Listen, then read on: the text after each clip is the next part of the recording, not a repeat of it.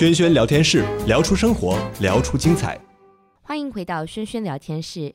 今天请上节目，我们有 Eddie 徐。那 Eddie 的话是刚从旧金山搬来洛杉矶不久。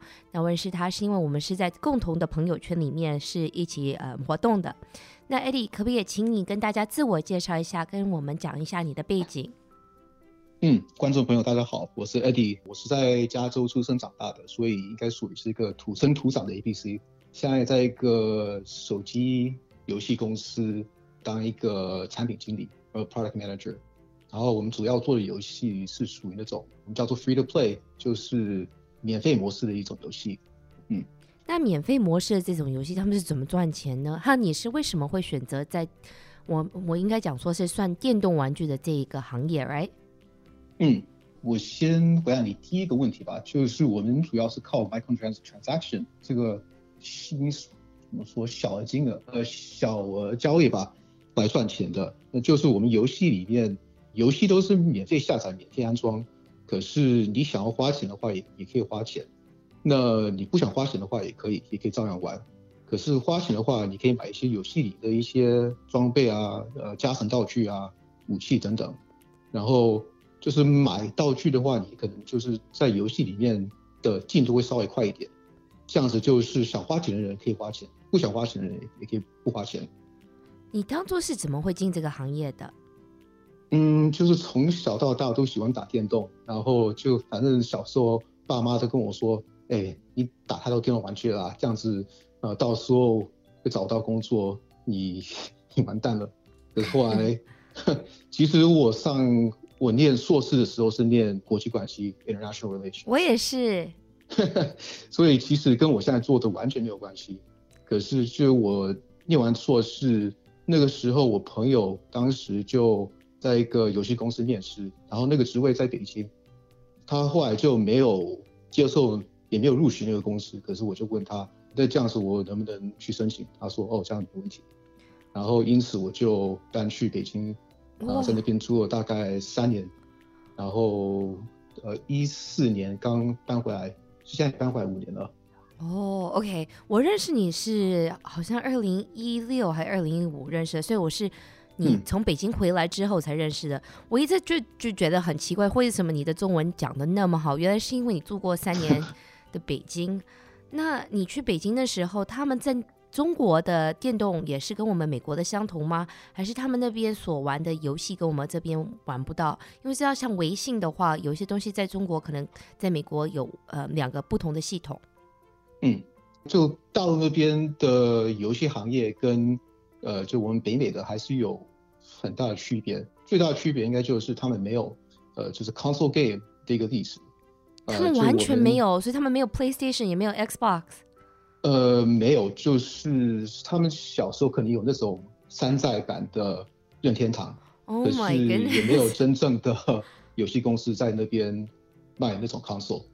呃，所以他们。所有大部分的游戏经验都是在这十到十五年，呃，才开始的。然后，因此他们的体验有大部分都是在手机上，呃，就是他们完全都跳过这个 console generation 了，嗯，就直接到呃这个手机上玩或者是网页游戏玩。哇，那我好佩服他们哦，因为我、啊、我小时候打很多电动，所以。后来转呃转成在网络上玩的时候，就觉得说比较顺嘛。那所以他们直接跳过那个机器，直接上网络去玩。我我真的很佩服，因为他们不是最近像 League of Legends 很多那些 competition 都是他们在赢吗？哇，嗯，对对，那这个也是我觉得他们比较擅长这种 free to play game。因为 League of Legends 也是一也属于一个 free to play game，嗯，呃，也属于这种网页游戏吧。然后他们的。就商业模式跟我们的最大的区别就是，我们比较擅长做这种 traditional game，就是你去 Amazon 或者是你的呃 local video game market 去买一个，以前是买卡带，现在可能就直接下载。嗯。可是买了之后，你就可以玩多少算到多少。到那边他们的开发的习惯比较擅长做 free to play game，这也可能是 free to play game 最大的优点，就是可以降低。招新用户的一一个门槛，呃，反正就是安装游戏、下载游戏都不用花钱，这样子你可以试玩，呃，觉得不好玩的话也没什么代价。顶多也就是浪费一点时间而已。那像你的游戏，百分之多少人是有付钱的，百分之多少是没有付钱的？呃，付费率大概有，我现在这款游戏大概有百分之三吧，百分之三也算是算是挺高的。可是这类游戏低的话，可能是百分之一左右，呃，最高也是大概百分之五吧。所以就是，嗯，反正就是付费玩家还是少数，然后付费玩家的付费需要，就是需要支持就所有用户。那做 product manager 在这些电动公司是主要是负责什么的呢？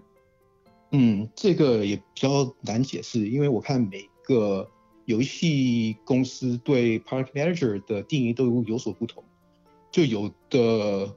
会比较偏向于做策划，就游戏策划或游戏设计，然后其他的可能会比较偏向于，呃，就数据分析啊。况且有些可能会，呃，比较想做像市场 marketing 之类的。那我们公司的话，我们是管游戏运营跟游戏的盈利。那什么意思？我的中文程度还是比较差。运营的话，就是我们需要接触到很多游戏不同的。呃，一些地方，呃，例如说，就是游戏里面玩家的呃心态怎么样，他们的我们需要去分析他们的行为，呃，然后利用数据看行为，然后再改造游戏，怎么去怎么去改进游戏，怎么去融合新的游戏功能，怎么去融合新的游戏玩法，去推动玩家去做我们想要他们做的一些行动。Okay. 另外可能就是我们，因为我们的游戏都是实时的游戏，都是这种 real time game，所以游戏一上线，我们还需要不断的一直去更新版本，加新的游戏内容，呃，加新的英雄啊、呃道具、装备什么的。然后我们在游戏里面可能会搞一些活动啊，利用活动去推动一些新的一些内容，呃，还有一些促销活动等等，这样子。哇，那所以你们在了解他们的形态的时候，一些在玩的人的他们的感觉的时候，是在看说他们玩多久，还玩的多顺，还是真的看他们就是是用什么资料，而且你们是怎么去判断他们到底是喜欢还不喜欢？我们要是能够保存玩家在游戏里的话，那我们就算成功了。呃，付费的话当然也很重要，可是第一还是。保证这个玩家还会天天进来玩玩我们游戏，因为到时候这个玩家付不付费，这个是次要的。因为一个玩家要是今天没没付费的话，他们可能明天有还是有机会付费，下个月还是有机会付费的。嗯、呃，所以我们主要还是看就是 retention，就是留存率。那你们看得出来这些玩家到底几岁吗？还是也看不看得出来他们是男生女生？这个可能要看，呃，市场那边有时候会有那种，就是买用户，呃，买广告买用户的一些渠道的讯息。就假如说有些，我们现在最大的渠道还是 Facebook，因为 Facebook online marketing 可以给我们的资料还是最强大的。然后，呃，就我们要是从 Facebook 渠道买的话，我们可以定义说，我们想要针对十八到三十五岁的男性。呃，喜欢策略游戏、喜欢格斗游戏的玩家，然后想要买这一群玩家，Facebook 可能会给我们一个价钱，然后想要买另外一种玩家，Facebook 肯定会给我们另一种价钱。对，所以就是我们要是想要从某些渠道买玩家的的话，可以看到呃，这玩家的一些基本信息。那像你们这个游戏真的付钱的这些人，他们到底是在哪一个国家呢？而且这些人的呃年纪大概你们猜得出来吗？嗯，Free to Play Game 的平均年龄稍微高一点。我这一款游戏可能大部分玩家看三十岁，男性三十岁以上吧。嗯。对，然后这个也要看游戏的类别。呃，像我现在做的游戏是。那个基于 James Cameron，呃，Avatar，呃，Avatar 的一个战斗对战战斗游戏，呃，然后这种游戏这种战斗游戏的平均年龄可能会稍微高一点，嗯。所以你们还跟电影的这些人有合作？嗯，对，就是我们现在的工作室，呃，有两款游戏，第一款叫做 Marvel Strike Force，中文好像叫做《死魂战斗》，没错，嗯。然后这个是一款回合制的一个策略游戏，这也可能是我们最著名的游戏吧。去年流水可能突破了一点八亿，哇，hundred hundred eighty million。Okay. 对，那我的团队就我研发的这个项目，呃，是 Avatar。然后，嗯，我们这一款游戏可能跟那种早期策略游戏，像类似文明啊，或者是这里三国、三国志类似。然后我们最大的创新点，可能就是我们的战斗系统跟其他的策略游戏有点不一样。就我们的战斗系统是实时的，就玩家你的操作还是有还是有作用的。大部分就这种类型的游戏，战斗系统就主要就是把一些兵派出去啊，然后在你的 mailbox 里面都会收到一个报告，说你胜或败这样子而已。所以我们的。战斗系统比较像 Clash Royale 那个游戏，我中文不知道怎么解释。Clash Royale 我相信很多人都有在玩，所以可能听众朋友们都知道。嗯嗯。那所以这种游戏他们是没有结果的，对不对？不是没有结果，就是没有结局，没有一个 finale，可以一直一直继续的玩。